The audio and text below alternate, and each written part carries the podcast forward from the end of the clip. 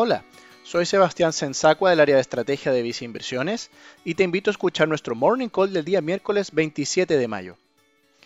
El IPSA presentó una baja de 0,5% en el día de ayer, afectado por la caída en el valor de las acciones de la TAM de un 36%.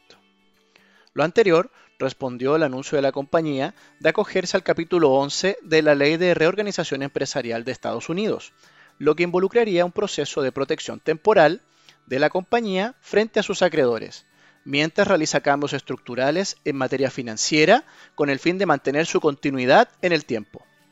De hecho, dentro de las medidas adoptadas por la empresa, se anunció la suspensión del pago de dividendos con cargo a las utilidades del 2019, el cual alcanzaba un monto total de 57 millones de dólares.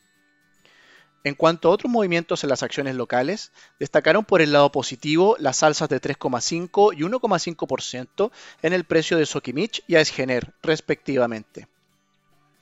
En Visa Inversiones, recomendamos mantener una posición selectiva en acciones nacionales, favoreciendo sectores menos expuestos al ciclo económico doméstico y con exposición al dólar. En este sentido, destacamos al sector eléctrico dentro del mercado accionario local. Dicha estrategia se encuentra reflejada en nuestra cartera de acciones recomendada, así como en nuestro fondo mutuo destacado Vice Acciones Chile Activo. Finalmente, si quieres saber más sobre nuestras recomendaciones, te invitamos a visitar nuestra página web viceinversiones.cl o contactando directamente a tu ejecutivo de inversión.